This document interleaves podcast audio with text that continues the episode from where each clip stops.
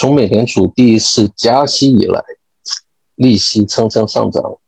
基本上我身边所有的朋友都陆陆续续都算是离场了，因为大家都普遍认为房价太高了，贷款成本太高，根本买不动。啊，这个话题根本基本上在我这两个月很多朋友聊天中都会提到高利息的时期，我们该干嘛，对吧？他问我你在干嘛？那我回答就说，我还在买买买。然后他们说，啊，还在买，还在看，还能买，还有 deal 吗？对吧？所以呢，这个困扰了很多大家的朋友的问题，大家都都基本上都觉得现在不应该是买买物业的一个时机。那我们今天下面就是分享一下我对这个为什么我还在买。的一个几个因素跟原因，紧贴市场，以免这个错失良机，这个是很重要。因为呢，我们特别是做商业地产，嗯，跟经纪人的关系是嗯要慢慢建立，不是说一时半刻你就可以达到这个效果。现在是一个好的时机，为什么呢？因为现在大家都知道，不管是民用住宅还是商业地产，其实，呃，市场上是有点呃缓慢下来了，因为这从上个月开始，我陆陆续续都会收到一些呃 agent 的一些电话啊、email 啊，去来问我，哎，怎么样？最近还有没有在在在买项目啊？怎么样？然后会会发一些项目给我看，所以呢，我一定是继续。跟他们保持关系，他们给我发给我的一些项目，我都会嗯认真的去看分析，然后给出一个呃我自己的一个呃反馈，呃不管呃我买还是不买，我都会给他一个反馈，就起码知道哎这个地我不能买是因为什么什么原因，对吧？所以呢，我经常跟一些 agent 在初次跟他们聊天的时候，我们一定说。一定都会表现我们是比较 firm，比较肯定、确定我们现在还在买，然后 as long as 只要这个 number is make sense，这个的 number make sense，这个是一个 magic word，因为你这个是很百搭的一个一个一个一个一个标准答案，对吧？怎么样就 number is make sense？因为这个是要套用我们自己的公式嘛，对吧？那当然就是。别人分分呃把项目分享给我们的时候，我们分析了，我们要给予一个就是正确呃正面的一个呃专业的回复，那起码让他们知道我不是在嗯开玩笑，对吧？我有理有据，为什么我现在的呃你发给我的项目我不能买啊？因为要价太高，利息太高，然后算下来我自己的回报率不达标。那这个就是 the number is not make sense to me，对吧？所以呢，这个很重要。然后另外一个就是利息是咱们房产投资的一个运营成本，大家不需要太过被这个高利息、低利息呃所蒙蔽，这个只是一个成本，只要套用到我们的公司里面，我们的呃出来的 number 是 make sense 的。我觉得都可以买，对吧？所以呢，很多时候当当一些朋友说房价太高、泡沫太大了，不是入场的时候，我觉得我个人觉得这个说法只说对了一半，因为呢，我们不应该把这个呃高利息的这个客观的事实来评定我们找丢的动力，这个很重要，因为。如果一旦我自我们自己屏蔽了我们自己，把我们自己的嗯眼眼睛都都蒙蔽起来不看的话，那我为什么我们还要去去做这个嗯找到一个下一个项目呢？对吧？所以很多 deal 都是通过我们谈判和嗯调研项目之后。找到的一些新的物业的价值，然后再往下推进，很多地都是谈下来的。然后在低房价的时候，也没有人敢 guarantee 你一定，你闭着眼睛都可以买到丢，你闭着眼睛买的都不亏钱。同理，我们在高利息的世界时代，只要我们知道怎么样去分析，怎么样找呃去找到一个物业的价值所在，那我觉得还是可以买的。就好像我经常举一个很简单的一个例子，为什么 flipping 做 flipping 的的朋友，即使是没有做过，或者是都应该有听过，其实做 flipping 很多时候都是要 cash 的。那他们很多时候都是通过这个叫做 harmony lender 去去去把这个钱借过来，然后去把这个呃物业买下来，然后翻新卖出去赚钱。那 flipping 他们用的 Harmony 的利息是非常高的，通常最起码起步都是八九个 percent。那这么高的利息怎么怎么能能够赚钱呢？那因为别人的的逻辑不一样，因为我是翻新之后我们再卖出去，只要我把这个高利息的成本算在了我们的的预算里面，那这个得出来的一个 number 是能够符合你自己的标准的，那。就可以做了。你再低的利息，如果那个 deal 那个价钱不好的话，你买回来还是亏钱的。所以呢，这个大家一定要保持理智的去去看待这个高利息跟低利息的事情。就是能否找到 deal 不是必然会发生的，但是它发生的前提必须是我们要积极主动的去看跟分析项目。只要我们分析的足够多，我们一定会找到一个机会。所以，我们自己首先要有一个一套自己分析和检验项目的一个框架，这样才可以帮助我们理性的去分析每一个项目适不适合做，适不适合嗯嗯达到我们的投资回报率。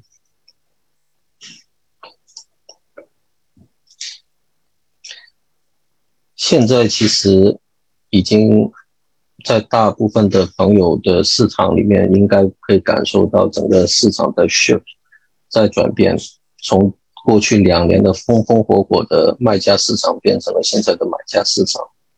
那在过去一个多月，很多城市都已经出现了呃价格下调。那我这里所指的是大部分的一个民用住宅，还有一些。小型的公寓就是我们今天的主题，就是可能十单元以下的，很多大的大的公寓就是五十套以上的，还在那些热门的市场，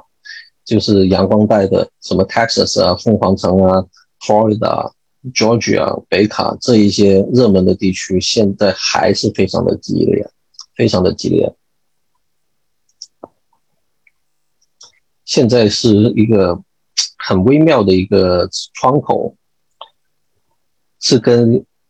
买卖双方的一个心理博弈的一个游戏。我觉得这个是非常有趣的，大家都在猜，卖家想搏一搏，想最后一波能不能卖高价，然后现在买家也想，利息这么高，我不想买，但是我也想过去想去。砍一下价试试看，就是看一下究竟哪一方更有意愿去，卖家想更想更想去买呢，卖呢，还是我们买家更想去就买的一个一个阶段。所以呢，我我会建议大家，我们继续的积极的去去跟 agent 去嗯建立关系，然后谈项目。然后有项目的话，尽量积极的出价。我这里所说的积极的出价，不要因为觉得哇，我们好像我要出价一个嗯，才能满足我投资回报率的一个价钱，比起这个嗯 asking price 差距太大了，我就不出价了。这千万不要有这种嗯心态，因为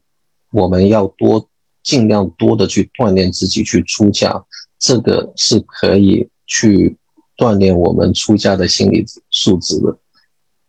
我想大家如果有做过，嗯，出价的时候，一开始都会很胆战心惊，就觉得出个低价，别人会不会不理我，对吧？多出了，多多被 agent 反馈，我们就知道怎么样去应搭，这样我们就可以锻炼出来我们的话术，怎么样去回应，怎么样去。呃，处理这些嗯对话的情境，这样就是可以慢慢让我们从一个小白变成一个相对有经验的投资人的一个过程，对吧？我们不求百发百中，只为沙里淘金。因为我出一百个嗯 offer，我不可能全部都都都会收回来都 accept，的话？只要一两个 accept 了，我觉得已经已经是非常的呃。不错的一个反馈了，因为我们的出价一定是基于我们投能够符合我们投资标准的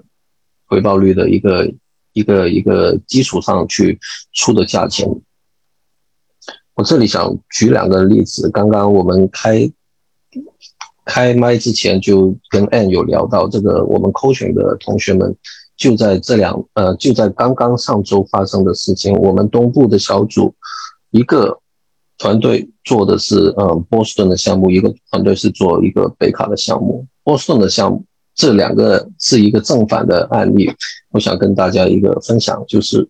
我们波士顿的那个嗯项目呢，是其实很小，就只有六个单元，呃，要价也不高，就是六十万。我们是按照 asking price 进入合同，然后后来嗯经过我们自己的尽职调查计算，然后发现呢，有好像有很多。嗯嗯，装修的费用嗯是高出我们之前所预算的，然后我们进行了第二次谈判，我们是砍了七万五千块下来，在虽然听起来好像不是很多，但是六十万砍七万多，就差不多接近十个 percent，呃，超过十个 percent 的的的 discount 了嘛。就正常来说，其实还是可以做的，但是我们最终。我们在星期四的时候，我们决定还是退出这个合同，因为有很更多的一些不可控的因素，我们发现到了。这个我们自己团队内部在商量的时候发现，就是我们不应该为了我们花了钱跟时间去做这个尽职调查，还有做这个 inspection，呃。强行的去把这个项目推进下去，只要这个项目不 make sense 的，我们随时都必须要有这个呃退出的一个心态，不要因为我们花了一点钱，就要把这个事把这个丢往前推进，这个是不太合理的。因为作为我们一个专业的投资团队来说，这个我们必须要更加理性的去做出一个选择。另外一个。是我们北卡的团队，当时的 asking price，如果我没记错，是我们谈的大概是两个多月这个项目。这个项目一开始的 asking price 是一点九个 million，二十六个单元。然后我们当时我们自己的 underwriting 我觉得一点九太疯了，一点九个 million，是吧？我们当时 underwriting 是按照一点五个 million 来算的。当当时我们的领领队当地的嗯学员。他觉得一点五是 make sense，但是他说我想试试一点三个 million 去谈，然后结果我们一点三是谈下来了，因为其中是有一些很多的故事，因为有其他的一个 buyer 进来，他可以进入了合同，然后后来退出了，因为他觉得要做的东西太多了，因为他没有 prepare，心理上跟金钱上都没有 prepare，会要花这么多的钱去去做那个项目。所以他退出了，所以那个 seller 回来找我们的的学员，然后我们就进入了合同，一点三个 million 进入合同。两个星期前我们做了 inspection，然后我们这个星期在讨论究竟怎么样做，究竟要不要推进。那我们我们决定是跟 seller 做最后一次谈判，然后嗯，如果能谈得成的话，我们就。推进，因为我们已经把这个已知的一个装修的费用的成本已经计算出来，然后我们也觉得是可以，即使是一点三个 million 都可以去做，然后我们领头的大姐姐狠狠的给给这个 seller 去去跟他谈了一谈就谈了三十万下来，而且我们当时是知道这个 seller 是在一年前不到是以一点一个 million，当时我们都觉得一点一个 million 怎么样也要给点钱去别人赚嘛，对吧？那结果我们真的是可以一个 million 砍下来，为什么呢？因为有我在我们在在赛后去分析，就是这个 seller 是一个专业的投资人，他是做大项目的，他是做一百套以上的一个做的是 syndication，呃，众筹的项目。这个项目对于他来说太小了，但是他也可能。当时是拿到一个不错的价钱，他们觉得当时不错的价钱，因为当时在去年年底的时候，市场还是 sellers market，他是一个非常专业的一个嗯投资人团队，所以呢，他觉得他可以在短短的半年间可以 turn around，转手卖个高价赚赚个差价，他其实什么东西都没有做，他就是拿到一个好 deal，但是因为就是现在市场一变。利息高了，很多人都退场，所以呢，我们就在这个时期里面进入了这个谈判，是非常的呃，运用了这个这个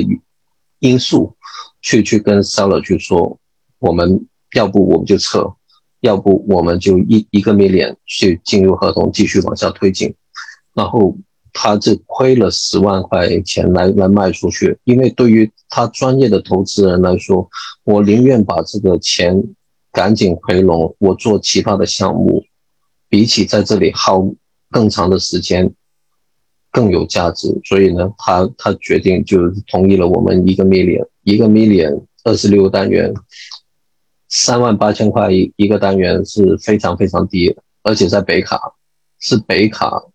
大家都都知道，北卡是一个很很热门的一个投资城市。当然，这个不是在热门的大城市里面，但是它这个在一个小的卫星城市，在一个嗯临近有两个非常大的一个嗯市场可以 support 这个 sub market。所以呢，这个是绝对是一个非常好的一个嗯案例。希望我们可以顺利的嗯 closing。这两个例子给大家就是嗯。不同的一个角度去看，当我们很多 deal 我们买过，嗯，进入合同的时候，不一定是说它是一个非常非常的 good deal，，但是我们去 willing to，我们是有策略性的去进入合同，去去跟他们去做进行多轮的谈判，在这个期间，我们可以获得更多的信息，我们在做更多的嗯尽职调查之后，再制定策略，这个很多。环节其实不是说，好像我们买买房子一样，就是买住宅一样哦，进入出入 offer，然后基本上就就这样了，就好像没有太多的一个谈判的的过程或者是一个因素，因为住宅买卖双方其实都是一个嗯，相对来讲不是专业的嘛，我们买商业地产其实碰的很多都是专业对手。甚至呃，我们也希望把自己要锻炼成呃一个呃专业一点的一个嗯投资人，这样的话我们才可以有竞争力，而不是说别人别人是专业的，我们是嗯一知半解，然后价钱觉得合适，感觉上合适，我们就进入，其实会很大的一个坑的。其实我们经常在嗯公寓课的扣选也好。中级、初级课，我都会跟同学们说，其实其实这些基础性的东西是对于我们来说是非常重要的，所以我们课程里面的内容，我们必须要反复的去锤炼，把这个基础，嗯，好好的打好，这样才可以帮助我们去去分析项目，确保我们不买错。那。微型、微小性多单元这个 这个词是我跟校长学的啊，因为这个的确，你说它是小型也不是，我们公寓课的小型多单元是五到五十个单元，对吧？然后这一这一个，我我个人觉得是一个 非常的独特的一个一一一一个一个 asset class，为什么呢？因为它在很多成熟的投资人上面眼眼前是完全是没有兴趣的，因为项目实在太小了，对吧？然后民用的一到四家庭的投资人可能一开始都不太敢碰。其实这个东西包括我自己都是这么一回事。在三四年前，我自己买了一个四家庭，我当时是有机会。把我的一个单元是 legalize 变成一个五单元，当时我自己就就是觉得，哇，五单元，我知道五单元就是一个商业地产，然后你就要商业地产的贷款，然后要商业地产的的保险，我只有想到一个字，贵贵贵，但是当时就是没有这个认知嘛，不知道原来哦，商业地产的估值是可以是按照你的物业的现金流。来去评估衡量你的价值。如果我可以回到去那时候，我一定会把我那个单元 legalize 了，变成了一个五家五家庭的一个物业。那如果按照我现在的运营情况来说，那个物业差不多可以，嗯。占个百分之七十到八十的的物业价值是没问题的，所以这个就真的是认知的一个差距。这个我经常是拿拿这个来跟我身边的朋友、跟我的同学都在说这个事情，这个是血一般的教训。然后，民用住宅过度成为公寓投资人的训练场，这个怎么说呢？就是我自己的 partner。前阵子也也跟我说，哇，做个商业地产好复杂，好烦啊，嗯，好像我们买买自自住房一样，买一到四家庭，简简单单出个 offer，然后做个 inspection，找个贷款，就基本上完事了。你做商业贷，呃，地产又要查查账，然后又要计算，然后还要走这么长的流程，还要看我们的一个嗯。投资人的一个履历，各方面的东西，我说没错，这个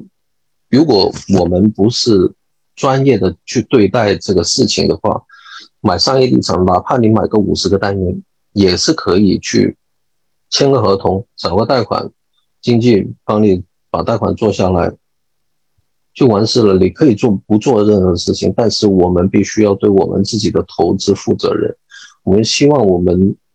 对得住我们嗯投进去的每一分钱，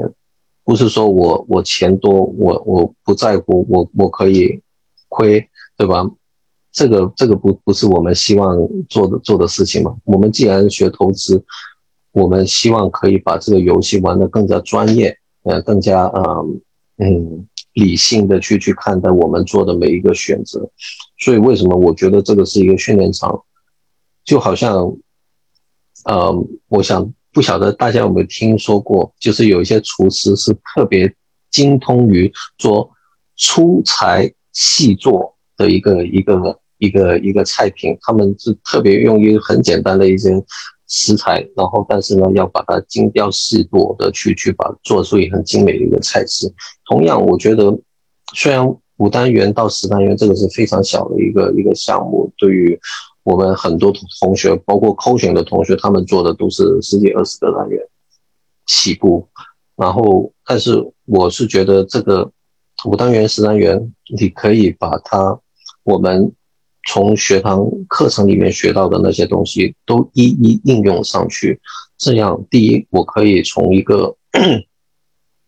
嗯 相对嗯试错成本。低学习成本低的一个一个项目中，把所有学到的东西都一一用上，然后再印证我们之前学所学的东西是不是那么一回事。这样比起我一下子做个两三百万的一个一个项目的成本要低很多很多。所以对于我。心态而言，我到到现在今年我还是买的是小的项目。我现在在 close 两个，嗯，七单元的。那比起我去年，我进步了。我去年买一个六单元的，今年我买两个，对吧？但是在整个流程，我都会看到，呃，每一次的一个一个买卖的过程中，都会有一点点的小进步，就是我自己的心心理上，就是哎，我会对谈判上啊，或者是在这个流程上的一个把控啊，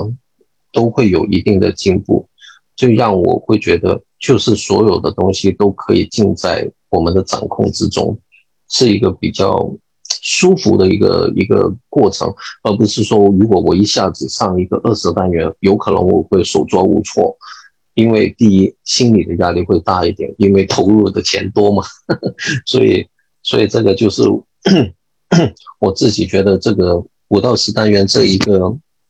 asset class 是是一个比较 unique 的一个，特别是给我们有心进入商业地产的一个同学们的一个嗯一个训练场，